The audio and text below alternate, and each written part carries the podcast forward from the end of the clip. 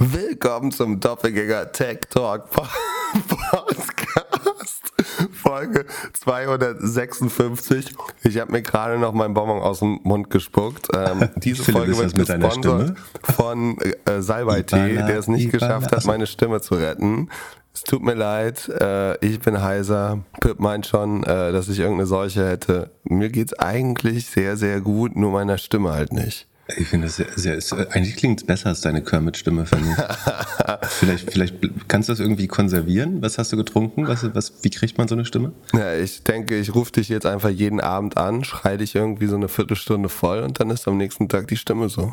Also es ist eigentlich so eine, so eine After-Party, After-Konzertstimme von früher. Warst du beim Rammstein-Konzert in München? Ja, auf, äh, treten die noch auf? Ja, klar. No, no shit. Wirklich? Ja, also die, die Vermittlerin äh, ist, glaube ich, gefeuert worden, äh, die, die die Frauen zugebracht hat. Äh, aber äh, der Bandleader tritt natürlich weiter auf. Ich, oh, Also krass. es gilt ja auch die Unschuldsvermutung erstmal, Oh, bis das dann belegt ist. ah, Wahnsinn. Ich, äh, ja, ich finde es einfach, ich habe mich sehr wenig damit auseinandergesetzt und dann die Tage so ein bisschen da das gesehen, was man so sieht. Also dieses äh, YouTube-Video, wo eine Frau das erklärt, was sie da miterlebt hat und so. Wahnsinn. Ähm, Was hast du denn, womit hast du denn stattdessen deine Zeit verbracht? ja, ich habe zwei, zwei Sachen, die ich für, nicht für, für möglich gehalten habe und die, die besprechen wir am Anfang, weil dich das ja langweilt, aber ich finde es sehr spannend. Also das erste, Ge ge geht's um Pickleball? Äh, nö, Pickleball nicht. Da, da gibt's kleine News. Ich habe Pickleball im Garten gespielt und bin mit, dem- mit äh, barfuß und mit dem C im, im Rasen hängen geblieben.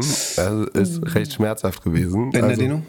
Also, ja, so ein bisschen, aber also Es gibt, es gibt übrigens eine, eine wo habe ich das im, ich weiß gar nicht mehr, wer es hatte. Aber es gibt so eine sehr typische Erkrankung, wo der Finger so, die, das vordere Fingerglied so überdehnt wird. Es gibt zwei typische Sachen, wo das passiert. Das eine ist beim Tennis, wenn man sich die Radlerhose irgendwie runterschiebt oder so, dann passiert das wohl relativ oft, meint ein Arzt. Und jetzt habe ich vergessen, was der andere Case war.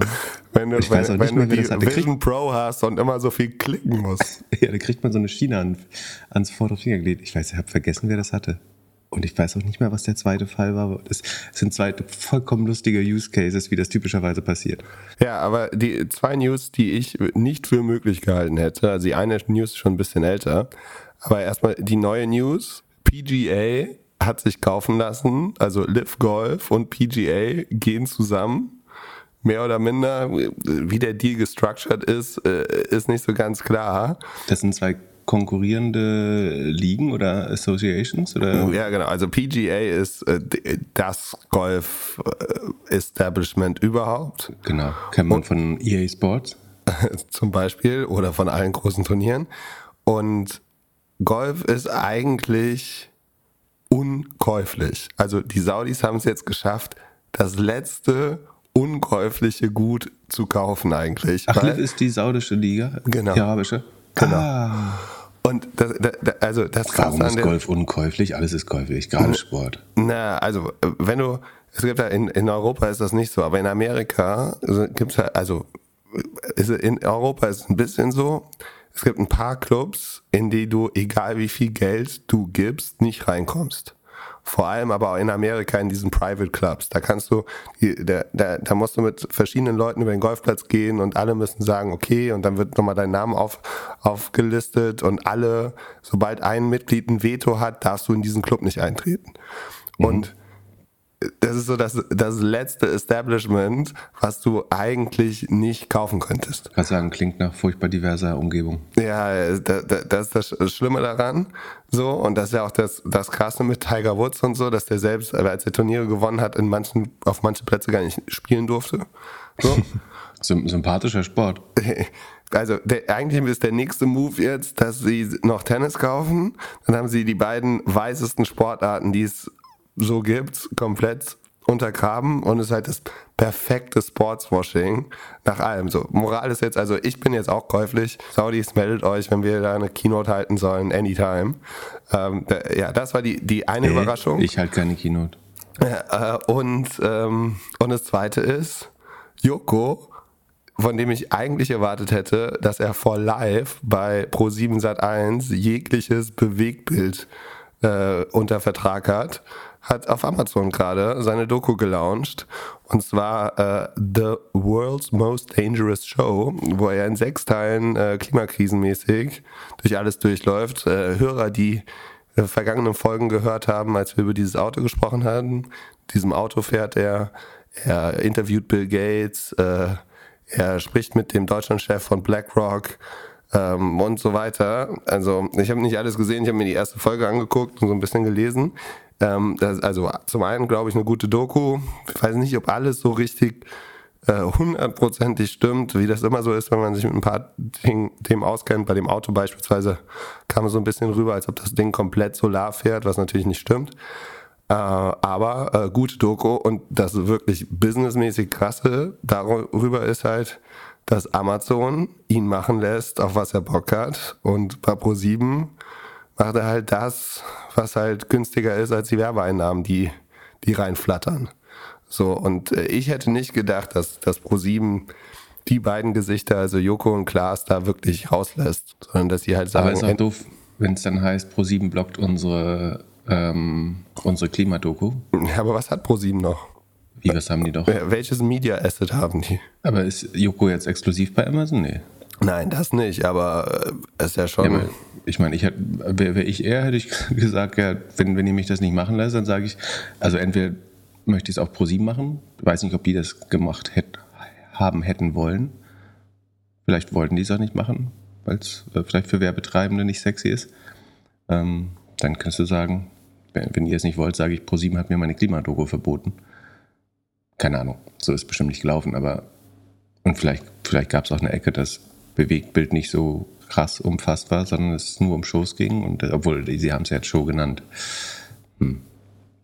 Ja, hast du schon gesehen eigentlich? Ja. Ja, also die erste Folge habe ich mir angeguckt. Super krass gemacht. Also ist halt so, so, so äh, Top Gear-mäßig. Äh, also ich glaube, es war eine mega krasse Produktion. Ähm, wo du gerade bei Doku bist, ich habe gerade durch Zufall äh, gesehen, die Gorillas-Doku ist, glaube glaub ich, heute oder vor neun Stunden gelauncht. Ich habe es aber leider noch nicht gesehen. Ich lese mal, die Kommentare äh, lesen sich ganz gut.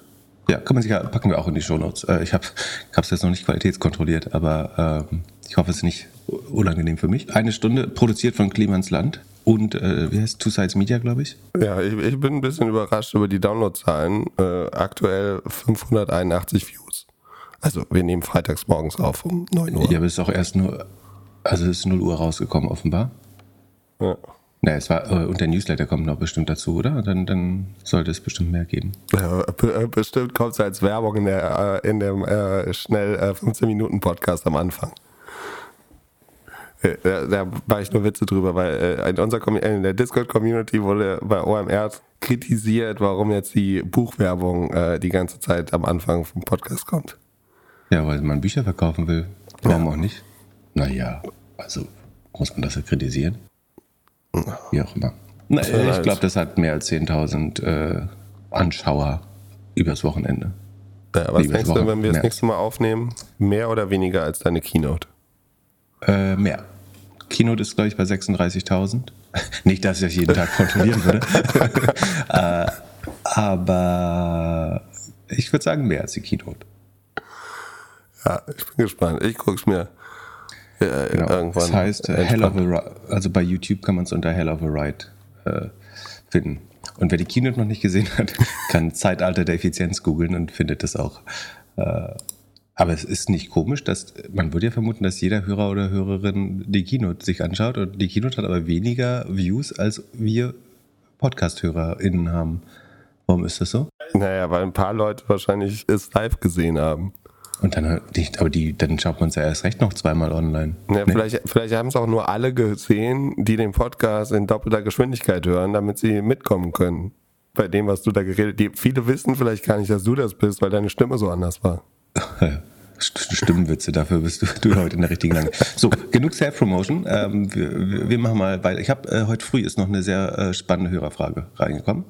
Kurze Werbeunterbrechung. Unseren heutigen Sponsor Notion nutze ich jeden Tag für meine Podcast-Notizen. Angefangen habe ich mit einem Dokument pro Folge. Heute habe ich für jedes Thema bzw. jede Firma ein Dokument, welches ich immer wieder erweitere.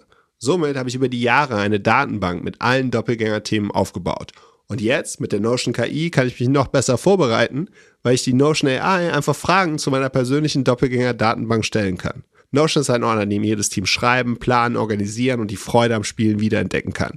Notion vereint deine Notizen und Dokumente an einem einzigen Ort, der einfach und schön gestaltet ist und in dem KI direkt integriert ist, ohne separates KI-Tool oder zusätzliche Browser-Tabs. Probiere Notion kostenlos aus, gehe einfach auf notion.com/dg für Doppelgänger, alles kleingeschrieben, notion.com/dg und beginne deine Ideen in die Taten umzusetzen. Und durch die Verwendung unseres Links unterstützt du zusätzlich unsere Show. notion.com/dg. Viel Spaß mit der weiteren Folge. Werbung Ende. Ich lese mal vor und du darfst äh, zumindest als erster Arbeit, äh, antworten.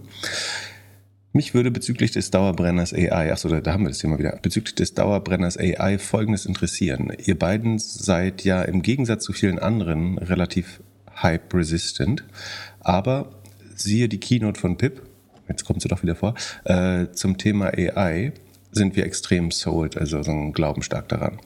Beispielsweise ganz im Gegensatz zu Metaverse oder Krypto, wo wir eher skeptisch waren, würde ich mal sagen.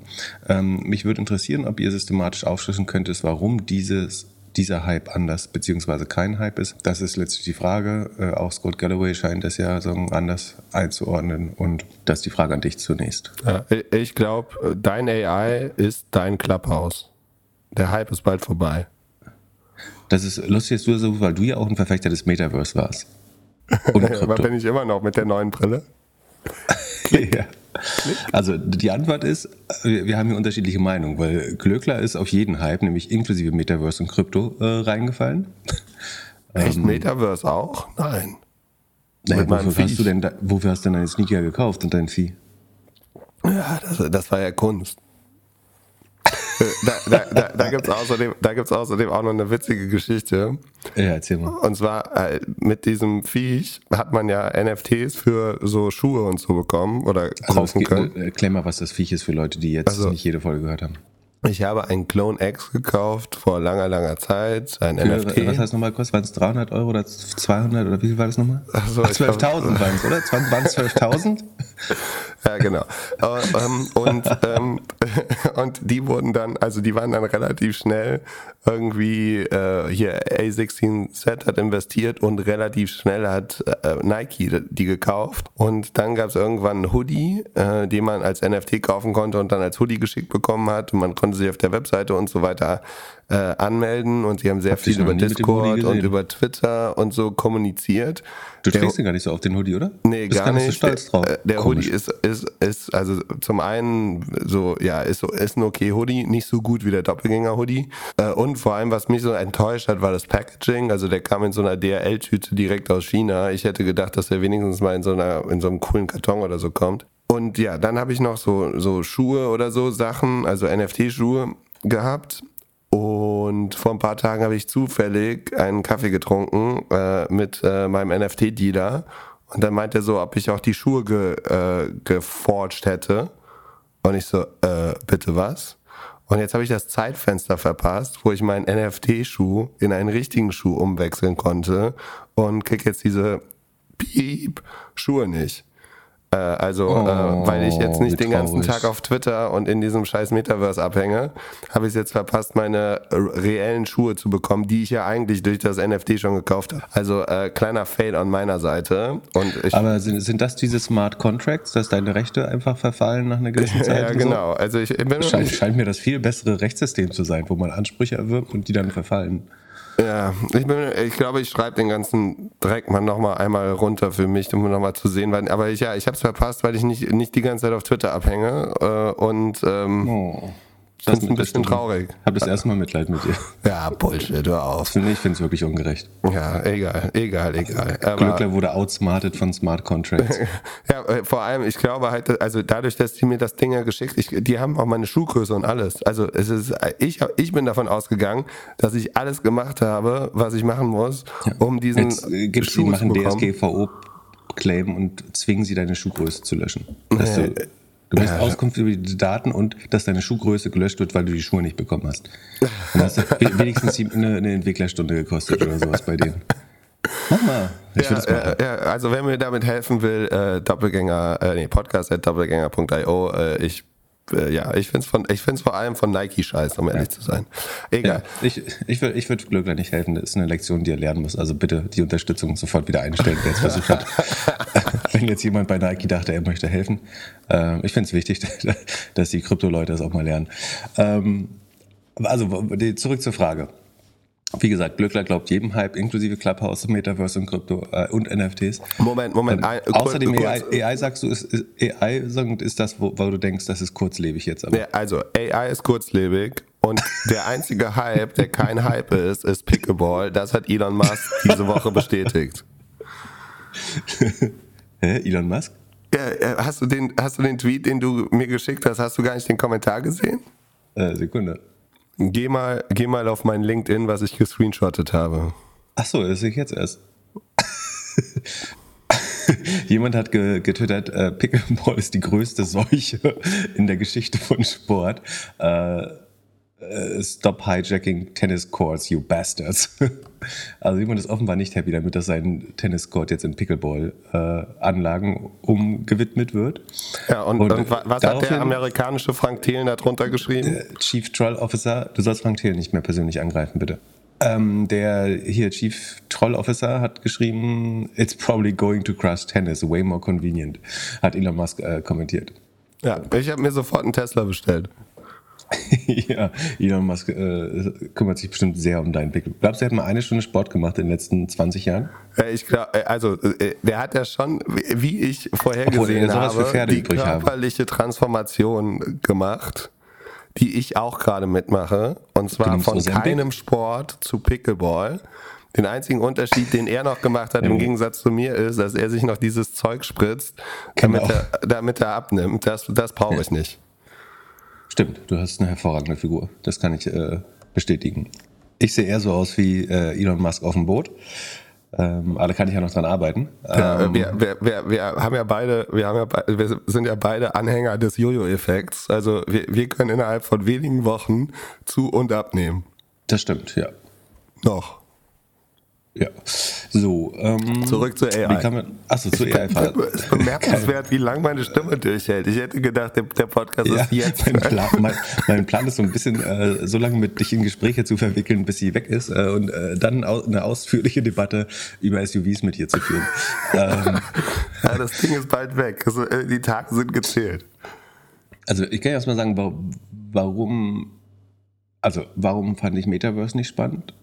Die, ich glaube, ich habe es ein paar Mal im Podcast vielleicht auch erzählt, ne, aber die Grundhypothese ist, ähm, ich glaube, dass die Technologie noch nicht reif genug ist dafür, so dass Motion Sickness und so weiter äh, noch nicht äh, gut äh, vertragen wird äh, vom, vom, menschlichen Organismus. Da, jetzt kannst du sagen, mit AR wird es wahrscheinlich ein bisschen besser, wenn ich die Umgebung sehe. Äh, könnte sich das deutlich verbessern, aber das ist ja nicht das Konzept von Metaverse. Metaverse ist ja irgendwie eine immersive Erfahrung, wo ich mich da voll reinlege. Und den wichtigeren Fakt finde ich, dass wir, glaube ich, während Corona den ultimativen ähm, Tailwind hatten, also den, den positiv gesehen perfekten Sturm. Es gab nie so viele Dinge, die es ermöglicht hätten, Metaverse aufzuziehen oder AR, äh, VR groß zu machen, wie während des äh, Corona-Lockdowns. Da konnte man, oder es war deutlich erschwert, irgendwie andere Menschen zu sehen, äh, zu kollaborieren, äh, Unterhaltung zusammen zu genießen. Und auch in dieser Phase hat man war der Willen von Menschen, das zu äh, adoptieren oder das, ähm, sich dem, dem, dem Zeit zu widmen oder sich da hineinzubegeben, äh, nicht stark genug. Und wenn du es mit so viel Rückenwind nicht schaffst, dann halte ich es für zumindest unwahrscheinlich, also ich würde sowas niemals kategorisch ausschlagen, äh, schließen. Sicherlich wird es irgendwann wieder VR-Anwendungen geben, aber ich glaube, dass es kurzfristig unwahrscheinlich ist, wenn du es mit brutalem Rückenwind nicht hinbekommen hast, das auf die Beine zu stellen, dass du es in der Nach-Corona-Zeit, wo Leute eigentlich versuchen, mehr Zeit in echten Experiences zu verbringen. Ähm, das ist meine Anti-Metaverse-Hypothese. Krypto äh, glaube ich ebenfalls, dass langfristig sicherlich äh, noch wieder Use Cases geben wird für Krypto irgendwann. Aber das ist eine Technologie, die, ich glaube, 13, 14, 15 Jahre inzwischen existiert, dass die in der Zeit es nicht geschafft hat, irgendwelche Use Cases, die nicht, ich kaufe NFTs sind oder ich kaufe eine andere Kryptowährung äh, mittels Bitcoin, dass wenn du 13 Jahre Zeit hast und es hat sich nichts entwickelt, was für den Durchschnittsnutzer oder Nutzerin äh, relevant ist, dann kann man eben sagen, das ist eine Failed Technology. So, das ist trotzdem kein Statement in die Ewigkeit und das kann sich auch wieder verändern. Aber ich glaube, es gibt keinen Grund, Torschlusspanik bei Krypto äh, zu bekommen. Man kann sich das in Ruhe anschauen. Man kann sich auch dagegen versichern, so wie ich das ja teilweise gemacht habe, indem ich sage, für den Fall, dass jetzt äh, relevant viel Wert entsteht, dann kann man über eine Aktie oder über einen Terminkontrakt oder einfach durch das Kaufen von Krypto kann man sich mit einem kleinen Teil seines Vermögens versichern, damit man hinterher nicht dumm aussieht oder sich ärgert. Ähm, wie gesagt, das habe ich ja teilweise auch getan oder besitze immer noch ein bisschen Krypto. Aber ähm, der, der, die Hauptkritik ist einfach, dass ich mit Ausnahme vielleicht von, wobei dieses WorldCoin-Projekt, ähm, ich glaube, das ging auch gut ohne die Blockchain. Ich, es gibt im, ich, es gibt im Bereich Copyrights ein paar Anwendungen, wo ich glaube, dass eine Blockchain wirklich spannend sein kann, äh, weil es eventuell kein Orakelproblem gibt. Also um zum Beispiel ein AI Waterprint zu bauen, das könnte, glaube also ich will Texte Copyright schützen und ich will vor allen Dingen auch sagen, ein Text wurde mit einer gewissen AI generiert.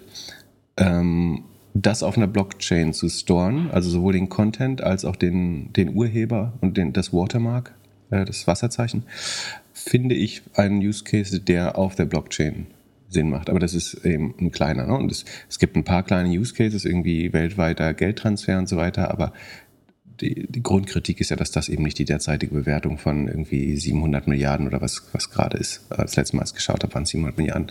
Ich weiß nicht, was es heute ist. Rechtfertigt. So, und der große Unterschied zu AI ist, äh, warum ich glaube, dass AI, also A, natürlich ist AI gehypt. Ich glaube, du hast einen Investment-Hype in AI, du hast, äh, es werden deutlich mehr Dinge finanziert, als überleben werden, mehr Dinge, es werden viele Dinge finanziert, die äh, sagen, beschränkten Sinn haben, weil sie einfach nur Intermediäre sind oder temporäre Probleme lösen. Insofern ist AI ein Hype, aber trotzdem hat das Ganze viel mehr Substanz, weil die Use Cases, also die Anwendungsbeispiele, ähm, absolut omnipräsent sind. Also ich, wer nutzt AI noch nicht, um ab und an mal einen Text zu erstellen oder sich ein kompliziertes Problem vereinfachen zu lassen oder ein sehr langes Dokument zusammenfassen zu lassen oder ein Bild für einen Blogpost zu generieren oder für ein, für ein Cover von einem Podcast. Ich glaube, es ist relativ offensichtlich. Äh, das ist nur, was ich sagen, jeder kleine Anwender schon jetzt kann. Und gleichzeitig gibt es bei, bei Firmen viel konkreter Use Cases noch in Werbemittelerstellung. Ähm, was kann man noch alles mit generativer AI machen? Du kannst äh, Anzeigenkampagnen. Es gibt viele Firmen, die schon ähm, mit AI generierte Anzeigentexte erstellen und dadurch die Testingmöglichkeiten ähm, verbessern.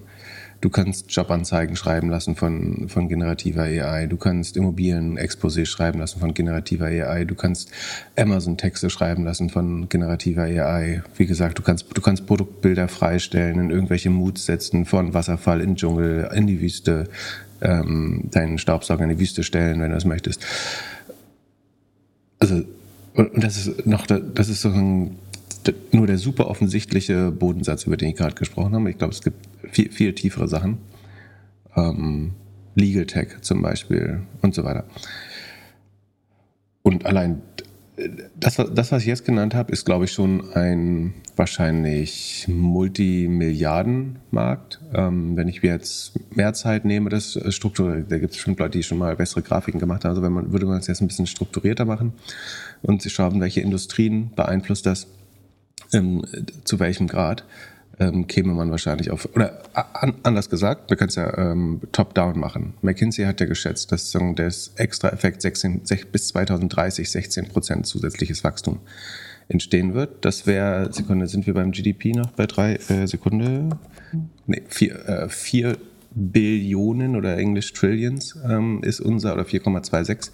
Äh, bis dahin ist es bestimmt fünf und 16 Prozent davon, ganz roundabout, wären jetzt 800 Milliarden. Also allein in Deutschland wäre der AI-Effekt, den McKinsey schätzt, 800 Milliarden, wenn ich die Zahlen richtig zusammenbringe. Also ich nehme jetzt an, unser GDP 2030 wird 5 Milliarden sein und der inkrementelle oder der durch AI erfüllte, hinzugefügte Effekt schätzt McKinsey und äh, irgendwie Accenture in, in ähnlichem Maß auf ähm, 16 Prozent extra inkrementelles Wachstum nur durch AI. So, das heißt, auf Deutschland bezogen wären das 800 Milliarden an Wertschöpfung. So, es kann natürlich sagen, dass die auch noch einem Hype aufliegen, aber sofern es kein Hype ist, dann wäre die, die sehr realistische, greifbare Wertschöpfung allein für Deutschland 800 mm, äh, Milliarden äh, Euro. Für die USA wären es, ich glaube, die USA wären dann ungefähr fünfmal so groß. Vielleicht wachsen sie ein bisschen schneller. Sagen wir fünfmal so groß. Das heißt, da sind es allein vier Billionen äh, deutsche Billionen. Also anders gesagt, schön, schöner Vergleich die USA werden durch, äh, ja, die USA werden durch AI-Anwendungen das GDP von Deutschland hinzugewinnen. Also das Bruttosozialprodukt von Deutschland hinzugewinnen bis 2030. Das ist eigentlich die, die Aussage. Ähm, das gleiche gilt für China. China wird, äh, China wird, da beträgt das Wachstum 26 Prozent äh, geschätzt von, äh, ich glaube auch McKinsey oder Accenture.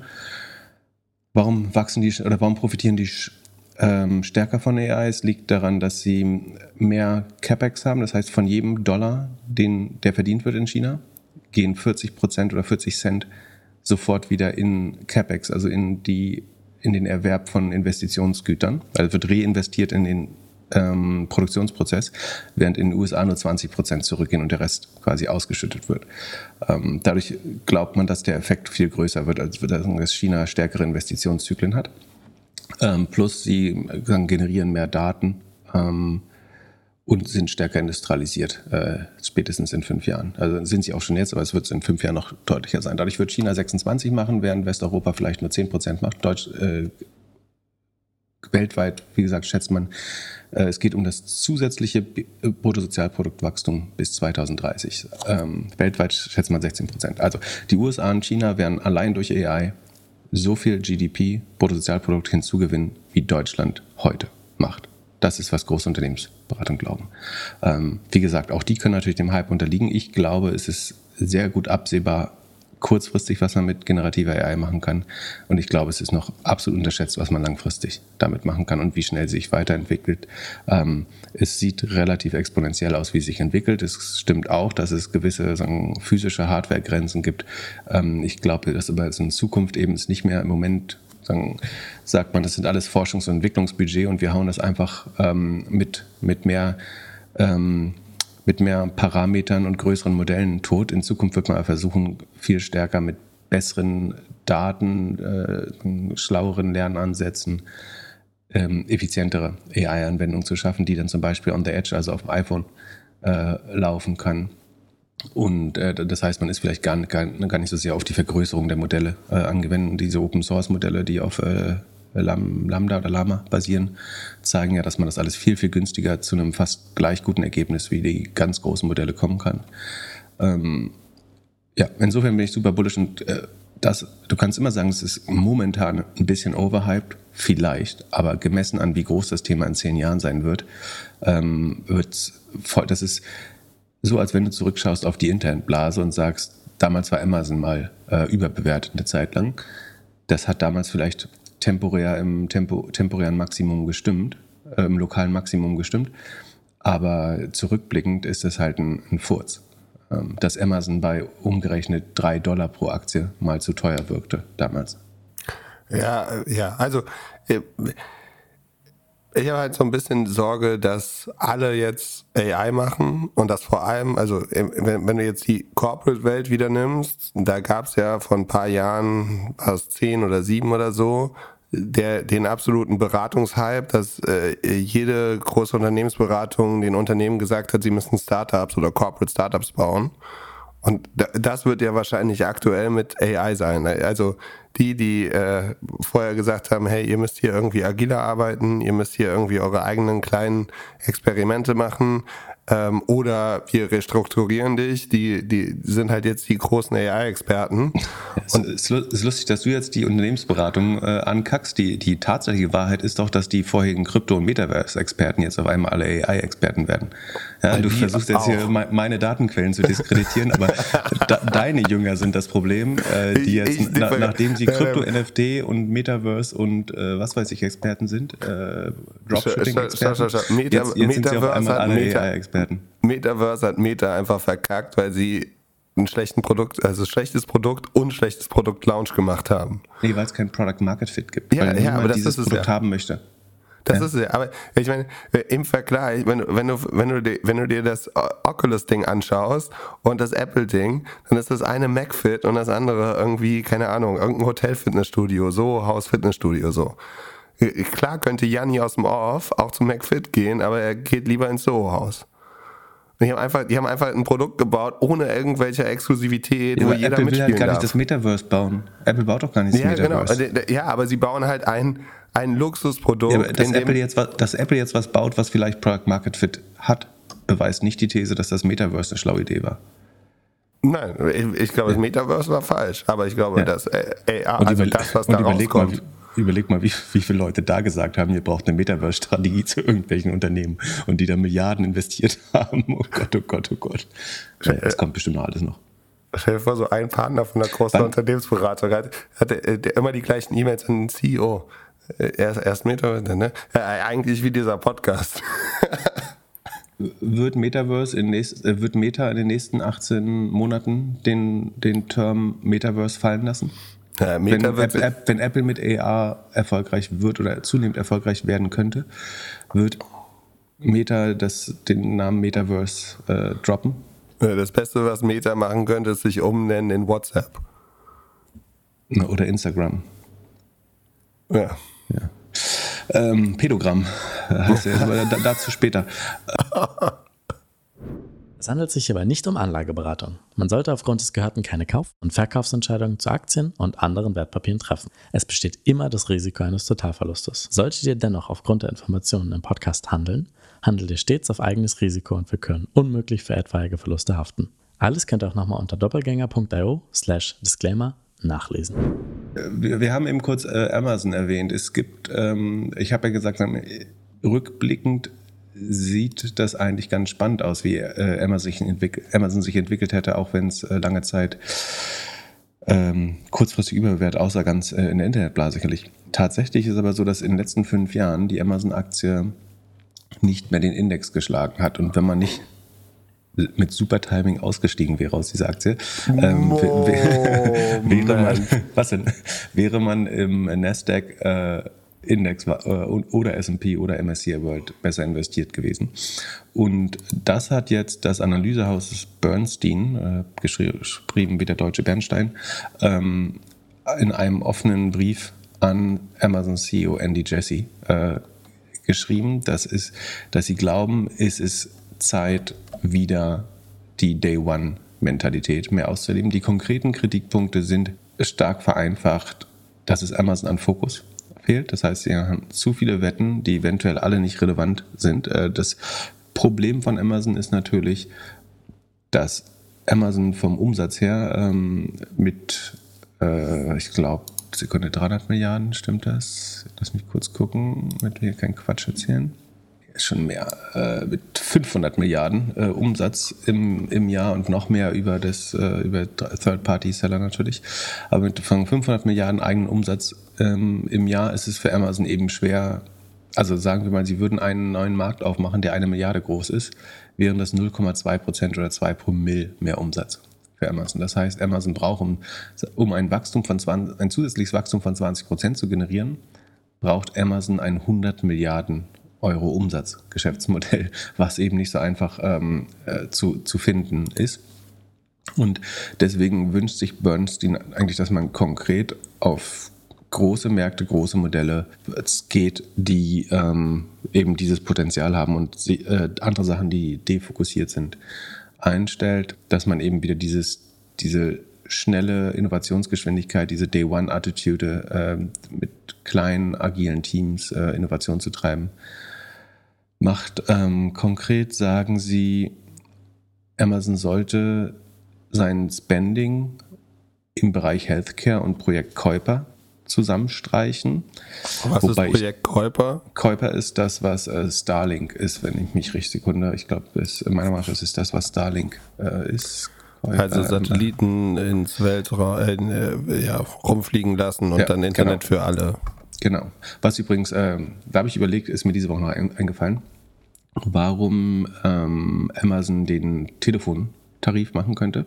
Vielleicht, weil sie damit schon Kunden gewinnen können für Käuper, die jetzt vielleicht noch, also um nicht zu viel Early Adopter an Starlink und zu verlieren, könnte man schon mal Kunden sammeln, indem man, oder, oder noch krasser, ne? Also du, du holst jetzt Telefonkunden und ersetzt deren Telefonverträge später mit, äh, mit Satellitentelefonie. Wie krass wäre das? Ja, also du, du, du, kannst, du, kannst, du kannst Durchleitungsgebühren sparen. Also stell dir vor, äh, 1 und 1 würde jetzt äh, sein eigenes Satelliteninternet haben, dann äh, würden sie unheimlich viel Durchleitungsgebühren, also für 1 und 1 wäre es natürlich viel zu hohe Investitionen, aber für Amazon könnte es spannend sein, zu sagen, wir machen erstmal Durchleitungsverträge und einen sehr günstigen Telefontarif und die Kostenbasis stärken wir später, indem wir kostenlos, wo immer es geht, Anrufe über Satelliteninternet machen, sodass wir, äh, auch wenn der Kunde Anrufe im Wert von 100 Dollar in Anspruch nimmt, müssen wir vielleicht nur 5 Dollar äh, an die Netzbetreiber zahlen, weil der Rest über sozusagen Internettelefonie und Satelliten funktionieren könnte.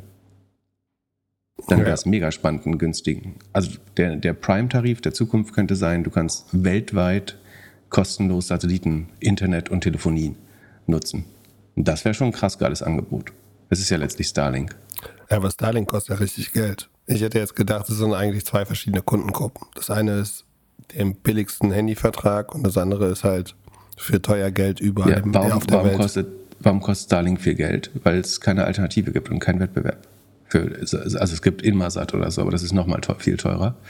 Ähm, also ich finde, und Healthcare ist nun mal ein Riesenmarkt. Also äh, man kann sagen, Amazon schreitet da nicht schnell genug voran, aber eigentlich würde ich sagen, ähm, na gut, aber auf jeden Fall, das ist ein Kritikpunkt. Ich halte das beides für sehr spannende Märkte, ehrlich gesagt, weil äh, Kommunikation ist ein Riesenmarkt und Healthcare ist ein Riesenmarkt. Also wenn Amazon gerade da zurück und ähm, Bernstein wünscht sich außerdem, dass man diese größeren Bets mehr aus den Zahlen raus operiert, so wie Google das mit seinen Other Bets macht. Ne? Google sagt, wir haben Search, YouTube, Cloud und Other Bets. Das sind unsere verlustmachenden äh, Entities.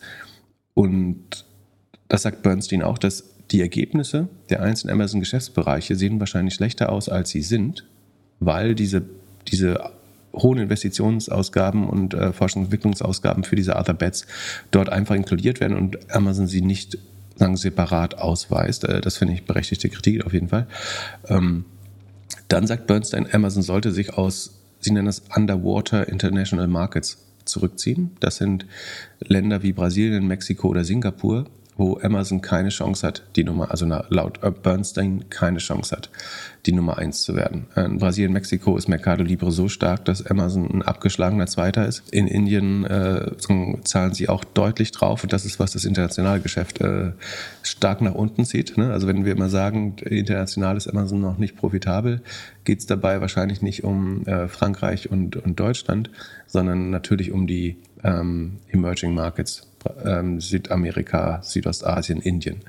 Ähm, Indien, glaube ich, also die, die BRICS-Countries sind größer als die G7, wenn ich mich nicht irre. Also ich bin mir nicht sicher, ob man die verlieren will, aber natürlich muss man schauen, hat man eine echte Chance, das äh, zu gewinnen, weil auch die lokalen Konzerne, sei es SIE in Südostasien oder also ähm, Shopee äh, und Alibaba, ähm, oder Mercado Libre in Sü Südamerika, äh, die machen relativ viele Fehler und äh, relativ wenig Fehler. Und es wird nicht so einfach, das äh, langfristig zu gewinnen ähm, für Amazon. Dann erwartet Bernstein, dass Amazon sich entscheidet, ob sie Physical Grocery, also die Whole Food Sparte, entweder abstoßen oder Double Down machen. Also ähm, wenn man daran glaubt, sozusagen, dann sollte man da doch das Wachstum steigern können. Und wenn nicht, sollte man sich auch ganz zurückziehen aus äh, Whole Foods. Ähm, den äh, Bezahlungsdienst Prime, also kaufen mit, mit Prime, Buy with Prime, also das Shop Pay von Amazon, wenn du so willst. Ähm, daran glauben sie wiederum stark, ähm, dass man damit mehr Transaktionsvolumen machen könnte. Ähm, sie glauben an Amazon Media und denken, da sollte man weiter investieren äh, in die Prime Video Angebote. Und sie sagen, dass die, die Liefergeschwindigkeit eigentlich schnell genug ist und Same Day und Next Day eigentlich nur Geldverbrennungs- äh, Initiativen sind. Äh, vielleicht werden Leute auch mit langsamerer Lieferung äh, zufrieden. Da bin ich mir nicht so sicher, äh, ob das die richtige Sichtweise ist. Und, und sie glauben, dass das Investoren, äh, sagen, die Kommunikation mit Investoren auch schlechter geworden ist, einfach im Vergleich zu den früheren Tagen. Man hat das Amazon alles durchgehen lassen, als es super lief, sie profitabel, profitabler wurden und schnell gewachsen sind. Ähm, da hat man immer gesagt, das ist das Schlaue, dass äh, Jeff Bezos seine Investoren dazu erzogen hat, dass sie ihm vertrauen, über Jahre Verluste zu machen, so, solange man äh, auf diese 500 Milliarden Umsatz von heute wächst. Aber jetzt fehlt eben Wachstum und Profitabilität. Und deswegen glaubt Bernstein, äh, es sollte zu mehr ähm, Wachstum kommen. Äh, auch den Artikel ähm, oder einen Artikel dazu packen wir in die Shownotes, dann kann man sich das nochmal genauer durchlesen. Ich glaube, es ist alles richtig. Also ist alles richtig, was Sie schreiben zur aktuellen Zeit. Musst du dich einfach aufs Wesentliche konzentrieren. Aber ist es nicht der strategische Vorteil von Amazon, dass sie auch in, in schlechter Zyklizität äh, sagen, through Cycle investieren können und auch dann, wenn, wenn anderen das Geld ausgeht, Marktanteile gewinnen können? Also äh, richtig ist ja das Marktanteil, äh, das Amazon durchweg Marktanteile gewinnt. Es gibt ein paar Nischen irgendwie, äh, diese, der ganze äh, Temo und Shein-Rotz und so, ähm, wo sich vielleicht kurzfristig Marktanteile verlieren. Ähm, aber das ist meiner auch nicht der, der spannendste Markt. Aber insgesamt haben sie gerade durch die hohen Investitionen, ähm, und ich meine, der Advertising-Markt läuft gut, Prime Subscriptions, da wächst der Umsatz wieder.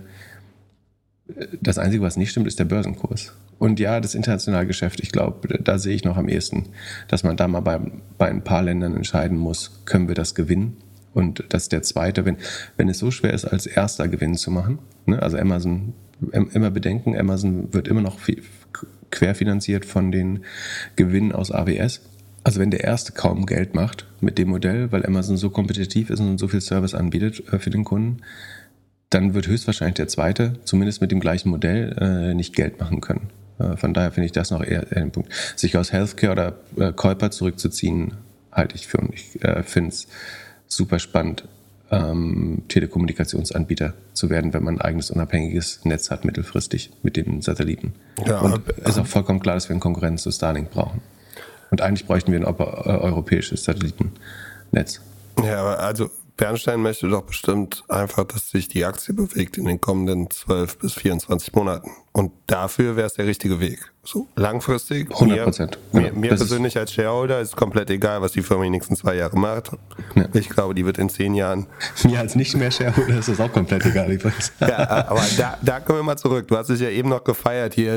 Ich habe das Timing so gut gemacht, bla bla bla. Nein, ich habe doch, ich hab doch das Orakel ähm, aus hier. Devon Jebitz Podcast habe ich gesagt, das Timing war purer Zufall. Also äh, äh, sagen das präzise Timing war Zufall. Dass es ein Kipppunkt für Amazon war, fand ich äh, rational basiert. Aber was wolltest du sagen? Ja, ich wollte sagen, dass wir eine kleine Wette haben, äh, Amazon versus Microsoft äh, seit Anfang des Jahres. Äh, magst du mal kurz die Zahlen für mich checken? Ich weiß nicht ganz äh, genau. Ich jetzt ich du, heute, kurze so. Freitagfolge, habe ich leider gerade gar, gar, keine Zeit für. Ich würde ah, sagen, okay, wir dann, zum nächsten dann Thema. Mach ich's mal kurz, dann mache ich es mal kurz für dich. Also Microsoft sehr gut gelaufen dieses Jahr, plus fast 36 Prozent seit Anfang des Jahres. Jetzt wird es natürlich für Microsoft echt schwierig, weil jetzt langsam rauskommt, dass doch nicht so viele Leute ChatGPT nehmen und dass AI alles nur overhyped ist. Da würde ich mal von ausgehen. Nur eine kleine Idee könnte sein, dass die Aktie ein bisschen nach unten geht. Amazon hingegen, ja, ist halt leider, leider doch besser plus äh, fast 45 Prozent seit Anfang des Jahres. Mhm. Also. Warte mal, wart mal, bis die Q2 AWS-Zahlen rauskommt und Amazon brutal in CapEx investieren muss, um äh, neue AI-Ressourcen. Die müssen äh, wahrscheinlich ein paar hunderttausend Trainium, Inferentia und Graviton-Chips äh, bauen für ihre Kunden. Ähm, das heißt, es wird brutal in den Cashflow reingehen, weil sie Investitionsausgaben äh, tätigen müssen. Und gleichzeitig wird der AWS-Umsatz sinken. Mal sehen, wie der Markt das sehen wird oder ob Amazon dann nochmal schnell 10% über Nacht verliert. Ähm, das werden wir dann sehen. Das übrigens, äh, ich, ich da hoffe, dass wir, bei, wenn wir, ich hoffe, dass wir, wenn wir die Folge aufnehmen, deine Stimme so abgefuckt ist wie meine. Ja, die Folge wird abgefuckt sein vom Feiern der Zahlen. ähm, das ist aber übrigens eine, spannende Diskrepanz. Ne? Also du hast ja gesehen, dass Nvidia da nochmal 25 Prozent oder was das war gewonnen hat, ne? weil sie ihre Ergebnisse und die Guidance nach vorne raus vor allen Dingen so stark angepasst haben.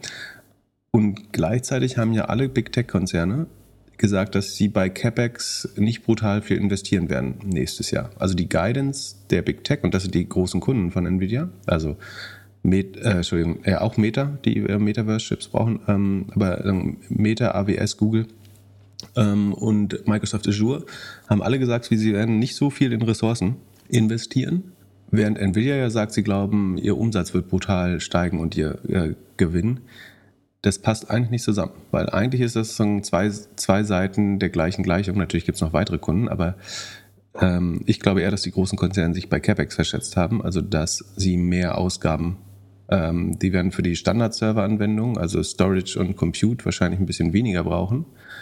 Aber ich glaube, insbesondere für AI-Training äh, müssen sie brutal in CapEx äh, investieren. Also CapEx sind die Investitionsausgaben. Ne? Wenn Amazon sich oder AWS sich neue, neue Server kauft, dann ist das sozusagen nicht im operativen Ergebnis drin, sondern es, ist, äh, es verlässt Geld die Firma für so ein Cash, negativer Cashflow from Investing Activities, würde es im Cashflow-Statement heißen.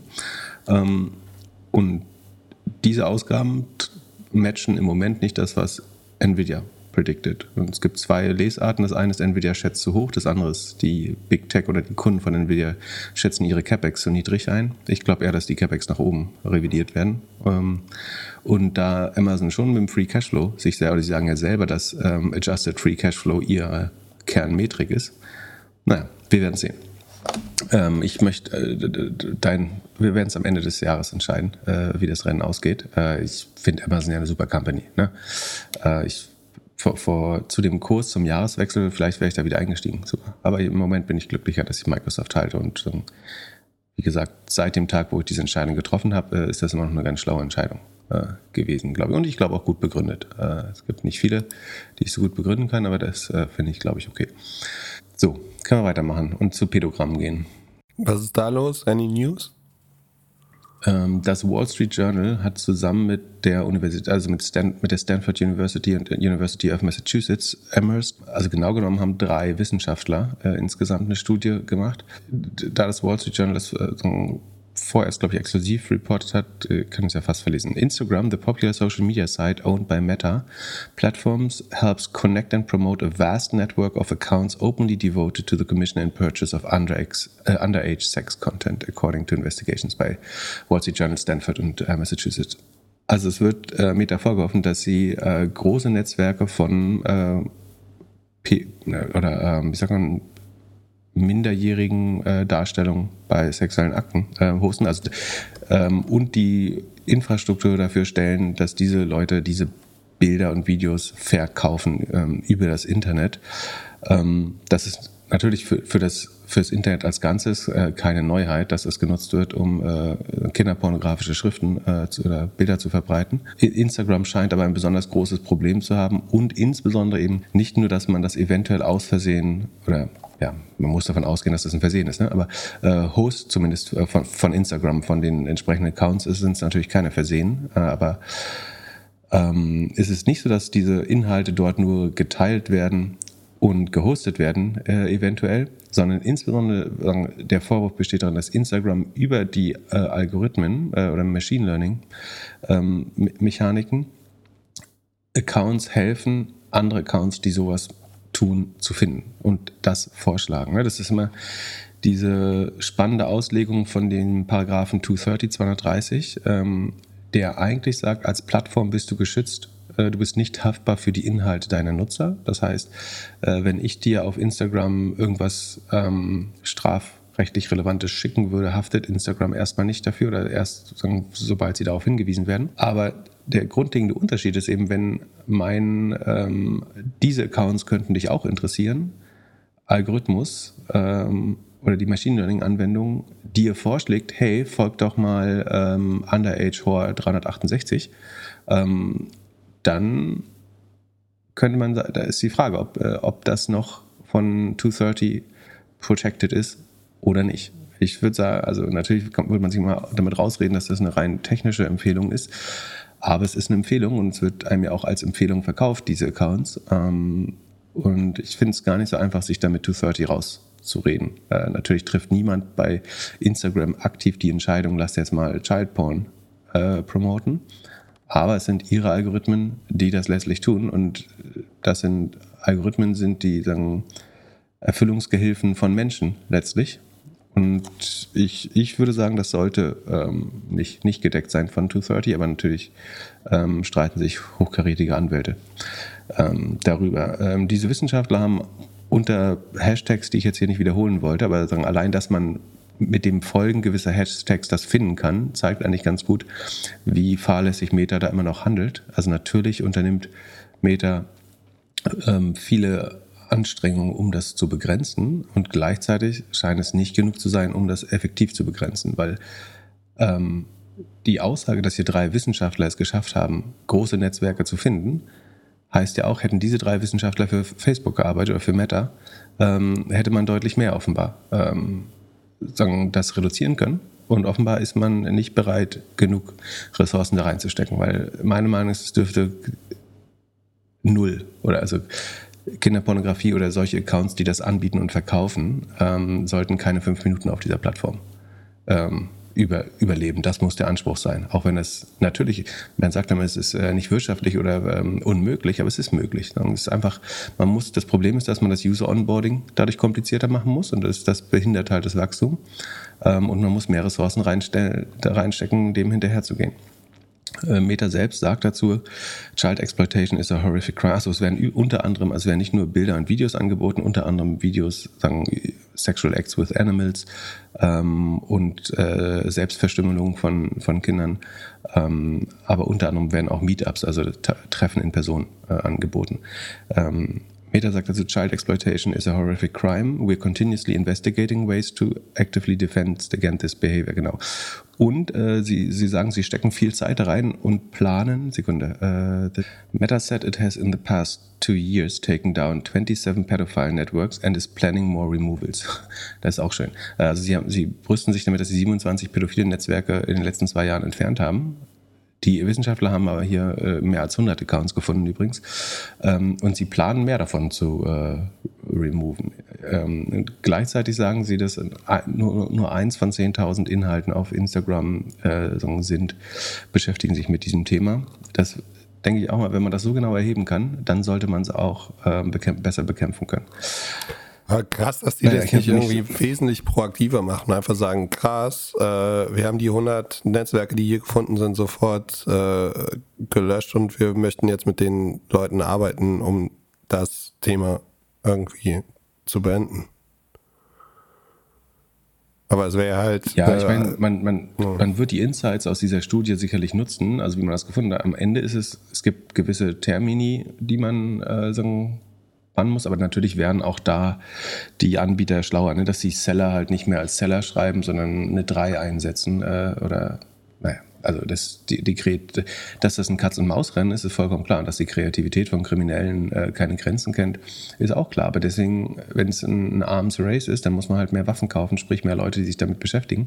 Das ist bestimmt kein schöner Job. Ähm, den lagert man ja gerne auf die Philippinen aus, aber ich finde, der Anspruch kann nicht sein, dass man, dass, dass diese, dass drei Wissenschaftler allein 405 aktive Verkäufer von, ähm, von Kinderpornografie äh, gefunden haben und schlimmeren Dingen noch. Äh, der Fairness halber, natürlich passiert sowas im gesamten Internet und natürlich passiert es auch auf anderen Plattformen. Die Wissenschaftler haben aber auch herausgefunden, dass es auf Twitter, obwohl es dort ja sogar Nacktheit äh, erlaubt ist generell, ähm, weniger solche Accounts gibt, aber immerhin 128. Ähm, also auch Twitter hat ein Problem und dann ist äh, auch die 128 sind nicht weniger problematisch als die 400 auf Instagram. Ähm, Instagram, dann, das, das, was man hier indirekt vorwirft, ist aber, dass Instagrams Algorithmen eben für eine Verstärkung äh, sorgen, im Sinne von Empfehlungen und dass man quasi in Rabbit Hole einsteigen kann und schnell weitere Inhalte findet. Das funktioniert auf Twitter, weil es insgesamt broken ist, glaube ich, äh, natürlich äh, nicht ganz so gut. Ähm, Snapchat hat weniger Probleme, insbesondere weil es mehr für Messaging genutzt wird und kein Feed hat. Ähm, ich gehe trotzdem davon aus, dass auf Snapchat über Messaging sowas auch geteilt wird. Und ähm, über TikTok sagt man nichts, außer dass es laut der Studie so scheint, als würden die, würde dieser Content äh, dort nicht äh, groß florieren. Das liegt vielleicht auch daran, dass TikTok sicherlich äh, alles tut, um nicht sich angreifbarer zu machen. Ähm, TikTok weiß einfach, wer, wer Wissenschaftler ist und wer nicht. Und, und dem sie was ausspielt. Ja, vielleicht, keine Ahnung. Ähm, genau, wir packen den Wall Street Journal Artikel auch ähm, in die, also Triggerwarnung, es gibt schönere Dinge zu lesen, logischerweise. Ähm, aber ähm, ich glaube, wie gesagt, die zwei wichtigen Sachen sind, A, natürlich ist das leider so eine Sache, die im gesamten Internet vorkommt. Und andererseits ist es ein rein wirtschaftliches Problem, das zu lösen. Ich glaube, man, man kann das auf fünf Minuten runterbringen, aber die harten Kompromisse, die man machen muss, ist, das Onboarding der Nutzer muss schwerer werden. Ähm, oder, ähm, das genau will man eben nicht. Man möchte lieber, dass es möglichst einfach ist für neue Nutzer, sich äh, auf die Plattform zu bewegen. Ähm, und das andere ist, man muss mehr Leute einstellen, äh, die diese Aufwände machen und verschiedene Ansätze probieren. Ne? Wie gesagt, ganz sicher wird Meta auf Facebook und WhatsApp und Instagram schon einiges dafür tun, ähm, kriminelle Inhalte verschiedenster Ausprägungen zu, zu eliminieren. Äh, und trotzdem reicht es offenbar eben nicht. Ne? Und die Verwertbarkeit dieses Materials ist ein wirtschaftlicher Anreiz für die Kriminellen, die das machen. Also würdest du die wirtschaftliche Verwertbarkeit erschweren, nämlich dass der Average Joe über Instagram, der sich vielleicht nicht ins Darknet traut über einen Tor-Browser oder gar nicht die Fähigkeiten dazu hat, aber das, die, das absolut durchschnittliche, ja, also durchschnittlich äh, ist natürlich nicht, aber das Menschen, die ein niedrigschwelliges Angebot bekommen, um in die Welt von Pädokriminellen einzusteigen, ähm, ist ein finanzieller Anreiz für diese Kriminelle weitere Kinder zu missbrauchen. Ähm, und so klar muss man es, glaube ich, sagen. Und so problematisch ist auch, was sich da gezeigt hat, meiner Meinung nach. Ja, man würde denken, dass AI das Problem lösen könnte. AI kann das sehr stark unterstützen und natürlich möchte Meta möchte es natürlich nur, also das unterstelle ich jetzt, äh, das hat Meta so nicht gesagt, aber oder vielleicht haben sie es sogar gesagt, aber ich sage sag jetzt mal sinngemäß, natürlich möchte jede Firma, nicht nur Meta, das skalierbar und das heißt mit Machine Learning lösen. Und genau das macht man bestimmt auch, dass man Dinge automatisch ausblendet, wo gewisse Hashtags, also Meta sagt hier auch in dem Artikel, dass gewisse, ge, gewisse Hashtags und äh, Worte längst unterbunden werden und zu, ähm, zu so Shadowbans führen. Ähm, aber offenbar haben sie ja keine Kenntnis des, der gesamten Vielfalt dieser Hashtags, weil diese Wissenschaftler, wie gesagt, nur drei Wissenschaftler, konnten hunderte von Accounts ausmachen, denen es gelingt, aktiv ähm, Business zu machen mit, mit diesem Thema auf Instagram. Ja, was nehmen wir jetzt Positives? Wir können äh, Earnings machen oder noch erzählen, dass ähm, Mercedes als erster Autobauer in den USA, in Kalifornien um genau zu sein, es geschafft hat, die Zulassung für, ich weiß jetzt nicht genau, welches Level von Autonomie ist, äh, ist doch Level 3, ähm, der sogenannte Drive Pilot von ähm, Mercedes-Benz hat es geschafft, für gewisse Autobahnen bei Tageslicht ähm, und klaren Sichtverhältnissen äh, sind, glaube ich, die Einschränkungen. Und sofern man sich äh, nicht schneller als 40 Meilen, also was sind das, rund äh, 60, 65 km/h bewegt, kann dieses Auto, und das ist das Besondere, ohne das Halten des Lenkrades und ohne die Aufmerksamkeit des Fahrers oder der Fahrerin fahren. Also es ist nicht mehr, ich muss eine Hand am Lenker haben, es ist nicht mehr, ich bin äh, gesetzlich verpflichtet, die Augen auf die Straße zu richten, sondern ich darf mir dabei ein Video anschauen, ich darf mich schlafen legen, theoretisch, ähm, würde ich annehmen. Ähm, meine Aufmerksamkeit ist nicht mehr gebraucht und das Auto darf in den eben beschriebenen Restriktionen eigenständig fahren. Eine Genehmigung, die Teslas Autopilot slash Full Self-Driving bisher nicht erhalten hat, äh, sich, glaube ich, angeblich auch nicht darum bewirbt, äh, eventuell auch nicht um die Absage zu kassieren, dass sie es nicht bekommen, äh, das weiß ich nicht. Ähm, kann man gerne nochmal selber recherchieren, ich will keinen Quatsch erzählen.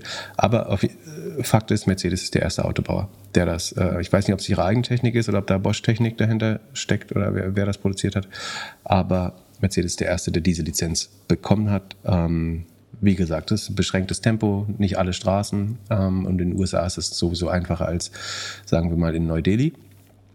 Aber ähm, schon ein äh, großer, und das würde Fahren wahrscheinlich auch sehr viel komfortabler machen, wenn man tatsächlich sich ausklinken kann selber, insbesondere wenn man sowieso im Stau steht ähm, oder der Verkehr zähflüssig ist. Da habe ich eine Frage an dich.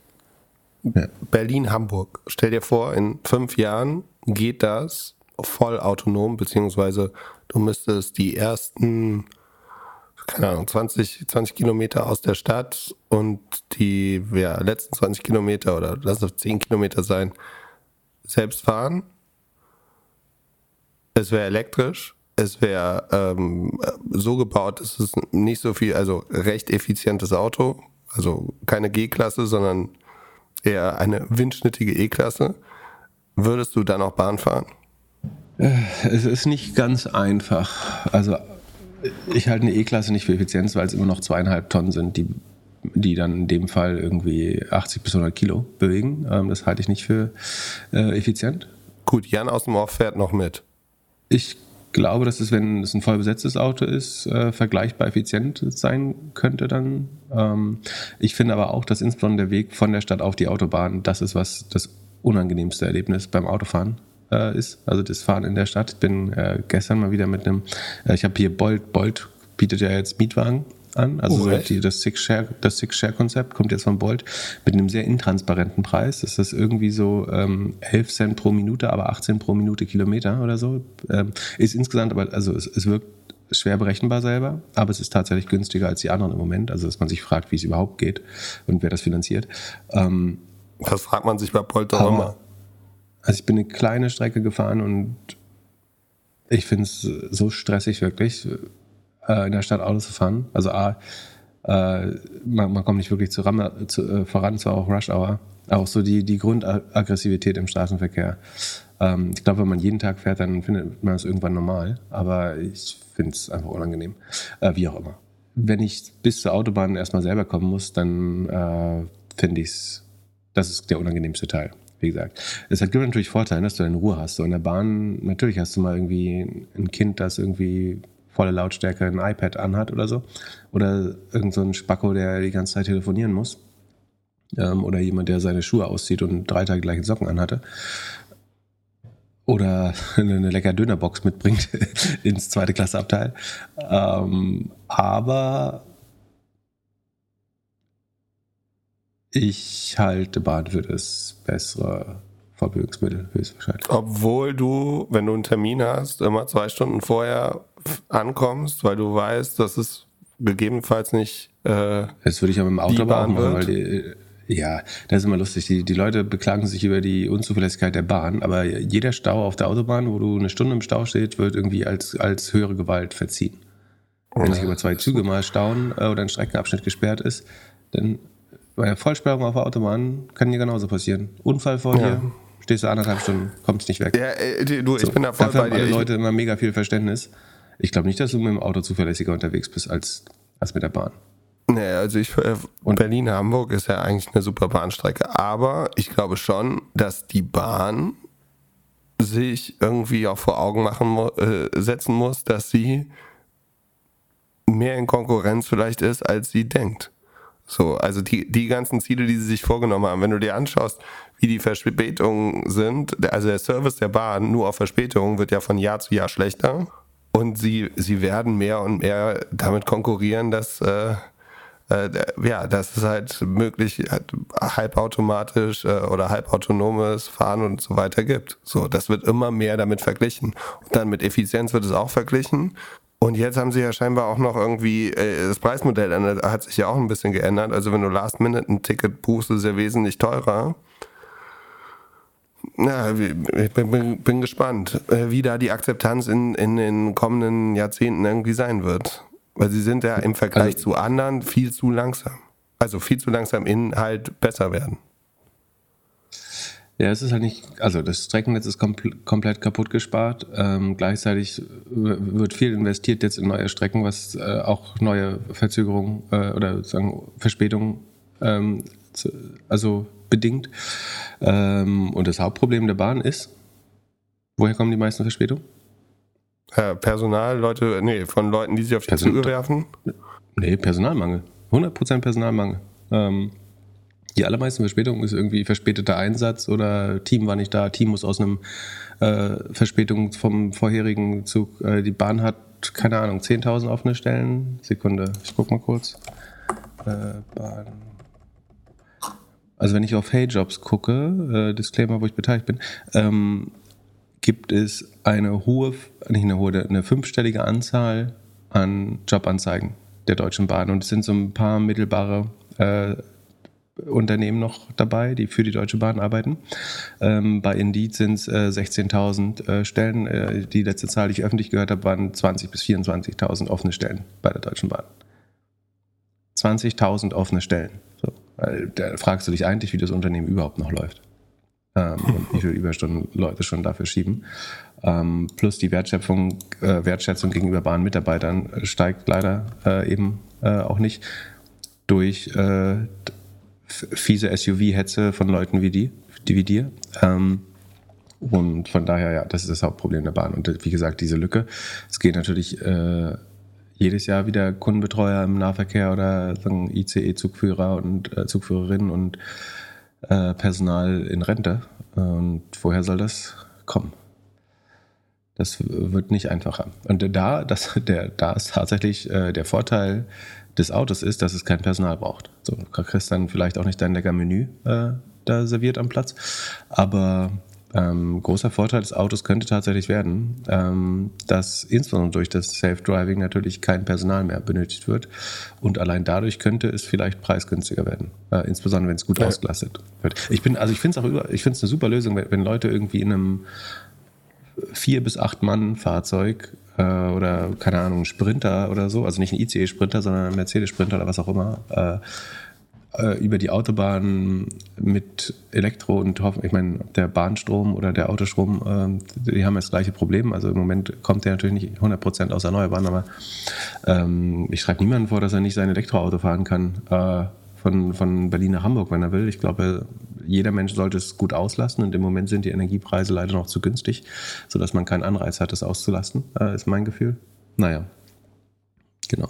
Aber äh, die, die, die Bahner würden immer sagen, der große Vorteil der Bahn ist, äh, keine Ampeln. So. Die Bahn hat immer Vorfahrt, habe ich mir erklären lassen. Ähm, und äh, schneller wird das Auto als in anderthalb Stunden oder ein, eine Stunde 40 wirst du es halt nie. Äh, Bahnhof zu Bahn oder City Center zu, zu City Center äh, schaffen. Das heißt, sofern die Bahn funktioniert, wird sie da schnell sein. Ja, aber stell dir vor, wir beide im Auto, Jan aus dem Office auch dabei, wir haben alle unsere Tupperware dabei und äh, schauen einen Adam Sandler Film zusammen. Ja, warum nicht? Äh, aber der, die ganzen Autos dafür müssen auch gebaut werden. Das ist auch nochmal ein äh, Unterschied. Auch das hat ja ähm, erhebliche Kosten. Aber ich will ja gar keine jetzt äh, super Öko-Debatte hier aufmachen. Eigentlich schon zu lang. Ähm, kommen wir stattdessen äh, zu kernwirtschaftlichen äh, Themen. Ähm, wir haben noch zweimal Earnings gehabt diese Woche, die wir für relevant befunden haben. Das eine alphabetisch ist äh, Brace, eine Customer Engagement Plattform, äh, so ein Disclaimer, die hier auch regelmäßig äh, geworben haben im äh, Podcast. Das äh, garantiert ihnen aber keine sagen, wohlwollende Verhandlung ihrer Geschäftsergebnisse. Brace konnte den Umsatz um 31 Prozent steigern im Q1 2024, das ist also abweichendes Fiskaljahr, das geht bis April, äh, bis zum 30. April ähm, und deswegen heißt es schon Q1 24, ähm, wer sich wundert, warum das so im Dokument steht. Und wie gesagt, der Wachs äh, Umsatz wächst auf erstmals über 100 Millionen, ähm, ja über 100 Millionen im Q1, ähm, 31 Prozent Wachstum. Im Vorquartal waren es noch 40. Das senkt sich jetzt gerade von 62, 55, 46, 40 auf jetzt 31. Also es ist eine äh, Deakzelerierung, die man sieht, nicht verwunderlich, weil Brace natürlich während der Corona-Zeit sehr stark von hohem hoher Inanspruchnahme des, der Engagement-Produkte, also viele Push-Notifications, viele neue Sign-ups, viele neue Customer Funnels, die äh, Unternehmen aufgesetzt haben. Natürlich ähm, passiert davon jetzt ein bisschen weniger. Trotzdem gewinnt Brace aber Kunden und macht äh, 31 Prozent so ähm, äh, guten Mehrumsatz. Ähm, verbessert unter anderem dadurch auch die Rohmarge erheblich von 66,6 äh, auf fast 68 Prozent äh, jetzt. Das äh, hilft dabei, äh, Richtung Profitabilität zu gehen. Die operativen Ausgaben steigen in Anführungsstrichen nur um 22 Prozent, also langsamer als der ungefähr zwei Drittel des Wachstums des Umsatzes. Dadurch verbessert sich die Marge von minus 51 auf immer noch minus 41 äh, Prozent im Q, Q1. Also noch über 40 Prozent negativ bei 31 Prozent Wachstum. Ähm, da darf man jetzt nicht noch viel langsamer wachsen, dann wird es irgendwann schwer, die, den die oper negative operative Marge einzuholen über die Zeit. Äh, man muss aber auch sagen, dass Brace beim Operating Cashflow schon positiv ist. Also der, ähm, da gibt es ein bisschen Saisonalität, aber im ersten Quartal macht man schon 22% operative Cashflow-Marge, also Geld kommt rein in die Firma. Ähm, das sollte auch am Ende des Jahres noch positiv sein, der Cashflow, höchstwahrscheinlich, aber insbesondere durch die hohen Ausgaben für ähm, Share-Based Compensation, also die Mitarbeiterkompensation mit Aktienoptionsprogrammen äh, in Höhe von 24 Millionen, die ziehen das Ergebnis äh, äh, ins Minus ähm, und ein paar andere Effekte, sodass wir bei minus 42 Millionen Ver Verlust sind. Ähm, die Börse mochte die Ergebnisse aber sehr. Ich glaube, sie sind knapp zweistellig im Plus. Sekunde. Ähm, also es wurde schlimmer erwartet offenbar. Also es sind auch keine schlimmen Ergebnisse, aber ähm, plus 9% After Hours im Moment. Äh, die Börse in den USA ist noch nicht offen. Ähm, also man fand sowohl die äh, sowohl den Ausblick als auch den, die Ergebnisse ähm, haben jetzt erstmal die Erwartungen übertroffen, äh, ganz offensichtlich. Was man schon sagen muss, ist, dass die Revenue Expansion, also die Magic Number ist 0,22. Das ist, ähm, oder einfach gesagt, für drei, ja, drei, ja, für drei Millionen mehr Umsatz ähm, gegenüber dem Vorquartal, also für 12 Millionen neues ARR hat man ähm, 57 Millionen Marketing ausgegeben. Jetzt würde ich nicht sagen, Bray soll die Marketingausgaben äh, einschränken, weil im schlimmsten Fall uns das trifft, nicht Spaß. Aber im Moment ist die Marketing-Effizienz, äh, das liegt vermutlich aber eher an der Revenue Expansion der Bestandskunden. Ähm, also man gewinnt äh, 24 Prozent, Kundenneugewinnung 24 Prozent über Vorjahr. Ähm, also man hat 24 Prozent mehr Kunden als im Vorjahr, große Kunden sogar 27 Prozent aber trotzdem geht die, die DBNER, also die Revenue Expansion äh, der Kunden, wie viel die Kunden pro Jahr mehr ausgeben, von 127 auf 122 runter. Das sieht man auch bei allen SaaS-Companies gerade ungefähr in dem Maß. 127 war ein sehr guter Wert, 122 ist immer noch ein sehr guter Wert ähm, für die jetzige Zeit. Die Rule of 40 ist mit 53 sehr gesund, äh, getrieben von dem äh, saisonal hohen Cashflow. Ähm, aber ja, die Marketing-Effizienz, die leidet jetzt ein bisschen dadurch, dass die Revenue Expansion nicht ganz so gut läuft. Ähm, Kundengewinnung, wie gesagt, sieht eigentlich gar nicht so schlecht aus. Ähm, der Markt mochte die Zahlen, muss man jetzt weiter beobachten, wie sich das Umsatzwachstum ähm, entwickelt. Im Moment ist es aber so, dass die Kosten langsamer steigen als der Umsatz, was zu einer Verbesserung der, der Marge führt. Ähm, und dann ich sehe hier After Hours plus 9%. Ja, ähm, hättest du zugehört, hättest du gewusst, dass ich das auch schon gesagt habe. Ähm, oh. du bist ja angeschlagen. Alles gut. Ähm, so, dann machen wir noch DocuSign. Ähm, das ist ein bisschen komplizierteres Bild. Ähm, auch die haben natürlich während Corona geboomt, dadurch, dass viele Unternehmen, äh, kleinere und größere, ihre Prozesse digitalisiert haben, unter anderem eben das Unterschreiben von Dokumenten, äh, wozu man DocuSign nutzt, mal schnell einen Gesellschafterbeschluss ein, äh, einholen, eine Änderungskündigung mit einer Mitarbeiterin oder Mitarbeiter ver verhandeln äh, und so weiter. Das sind also Document Cloud, das sind die Use Cases. Das hat während Corona mal mit bis zu 60 Prozent floriert. Äh, das Wachstum ist jetzt runter auf 12 Prozent. Gegenüber dem Vorquartal wächst man sogar um weniger als ein Prozent. Also wir sind jetzt bei 661 Millionen US-Dollar. Ähm, Im Vorquartal waren es 660 gerundet. Ähm, gegenüber dem Vorjahr sind es aber noch 12 Prozent Wachstum ähm, immerhin. Der Rohertrag hat sich verbessert um fast zwei Prozentpunkte, nochmal von 77,5 auf 79,4. Ähm, das ist äh, Gold wert, wenn man das hinbekommt. Also auch hier Richtung 80 Prozent inzwischen.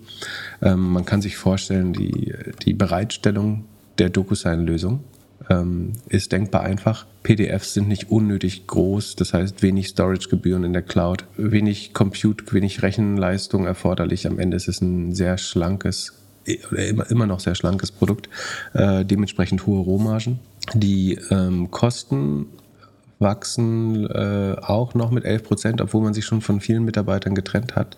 Ähm, und aber durch, hauptsächlich durch den Effekt aus der Rohmarge, weniger aus den operativen Kosten. Die wachsen letztlich so schnell wie der Umsatz, aber dadurch, dass die Rohmarge verbessert hat, verbessert sich das Ergebnis nochmal von minus 3,3 auf nur noch minus 0,7, also fast Break-Even. Ähm, das ist das ähm, operative Ergebnis nach inklusive Zinseinnahmen äh, ist, ist man sogar, also Net Income ist sogar profitabel, also Break-Even geschafft. Ähm, Cashflow ist sowieso brutal äh, profitabel. Ähm, DocuSign macht so 500 Millionen äh, positiven Cashflow im, übers Jahr, allein im ersten Quartal die Hälfte davon. Ähm, von daher muss man sich da überhaupt keine Sorgen machen. Warum das Ergebnis hier gerade mal ausgeglichen ist, liegt dann eben wieder an der Share-Based Compensation und den ganzen Non-GAP-Effekten. Ähm, nach Gap sind sie Break-Even, ähm, ansonsten hoher positiver Cashflow. Ähm, sie haben so wie in den vorherigen Quartalen wieder 40.000 neue Kunden hinzugewonnen, äh, auf jetzt 1,4 Millionen Kunden. Die großen Kunden wachsen nochmal um äh, 9.000 Kunden auf 220, ähm, die sie Enterprise und Commercial nennen, also nicht Einzel- oder Kleinstunternehmer.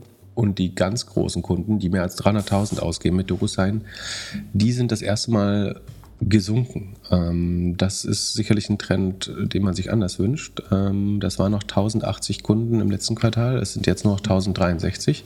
Äh, das ist eine Trendumkehr. Bisher hat man immer große Kunden hinzugewinnen, aber es gibt natürlich konkurrierende Angebote. Ähm, HelloSign äh, von, von Adobe selber äh, ein Angebot. Ähm, von den äh, anderen großen Document Clouds äh, wird sicherlich sogar noch mehr Konkurrenz kommen. Von daher ähm, sind die 12% Wachstum eigentlich gar nicht so schlecht. Die Marketing-Effizienz hier auch unterirdisch 0,02. Also ich habe ja gesagt, ne, sie haben ein, eine Million hinzugewonnen. Das ist ARA halt dann 4, 5 Millionen. Äh, und für diese 5 Millionen mehr Umsatz haben sie äh, 280 Millionen an Marketing ausgegeben im Q1. Das macht natürlich so überhaupt keinen Sinn. Ähm, die Revenue Expansion ist auch auf 105% runter. Das heißt, im Schnitt geben Kunden nur 5% und damit weniger als Inflation äh, mehr aus für die Produkte. Ähm, auch nicht gut. Ähm, wie gesagt, es gibt diese Umkehr bei den ähm, ganz großen Kunden und trotzdem mochte der Markt die Zahlen, hat sich also schlechter erwartet. Ähm, äh, sicherlich findet man es gut, dass man die Kosten schafft, einigermaßen anzupassen. Äh, am Höhepunkt vor drei Quartalen hatte DocuSign noch 8000 Mitarbeiter, inzwischen sind es nur noch 6500. Also man hat fast 20 Prozent äh, reduziert. Man ist auch in der Rule of 40 äh, im Moment wieder durch den hohen Cashflow. Der Rohertrag pro Mitarbeiter ist auf einem All-Time-High mit 320.000 Dollar. Ähm, das war vor einem Jahr nur noch 240. Also die Firma wird produktiver und effizienter, das sieht man sehr gut. Und ah, ich glaube, der Markt mochte, dass man die Kosten gut im Griff hat, auch wenn das Business langsam wächst. Und das ist ja auch wichtig. Ähm, die war zwischenzeitlich war DocuSign sogar zweistellig im Plus nach den Earnings, ähm, hat sich dann aber ein bisschen gelegt, die Euphorie. Ähm, also es ist von, von 58 Dollar hoch auf 66, also über 10 Prozent im Plus gewesen. Und inzwischen bleiben aber noch so 5 bis 7 Prozent äh, übrig im nachbörslichen Handel äh, davon. Wie gesagt, äh, sicherlich ganz gute Zahlen, ähm, aber trotzdem schwer abzusehen, wo das Wachstum für das Produkt äh, langfristig liegt, obwohl man ja eigentlich davon ausgehen sollte, dass Prozesse auch weiterhin zunehmend digitalisiert werden sollten. Und damit sind wir auch schon fast durch durch die Earnings-Saison, glaube ich. Ich glaube, so viel, es kommen vielleicht noch ein paar Outlier, aber ähm, das war es dann erstmal und im Juli beginnt dann ja schon wieder die nächste eigentlich. Das bedeutet, wir brauchen Fragen. Schickt uns gerne über unseren Discord-Server oder per Mail an podcast.doppelgänger.io eine E-Mail mit einer Frage, die wir dann die kommenden Folgen beantworten können. Genießt das Wochenende. Falls euch die Folge mit meiner neuen Stimme gefallen hat, teilt die Folge mit einer Freundin oder einem Freund. Und wir hören uns Mittwoch. Bis dann. Peace. Bis dann. Mach mal einen Test, ne? und tschüss. Er hat direkt im Anschluss einen Test gemacht und er war negativ. Und fürs Protokoll der erste Film, den wir in einem selbstfahrenden Auto schauen würden, wäre nicht mit Adam Sandler.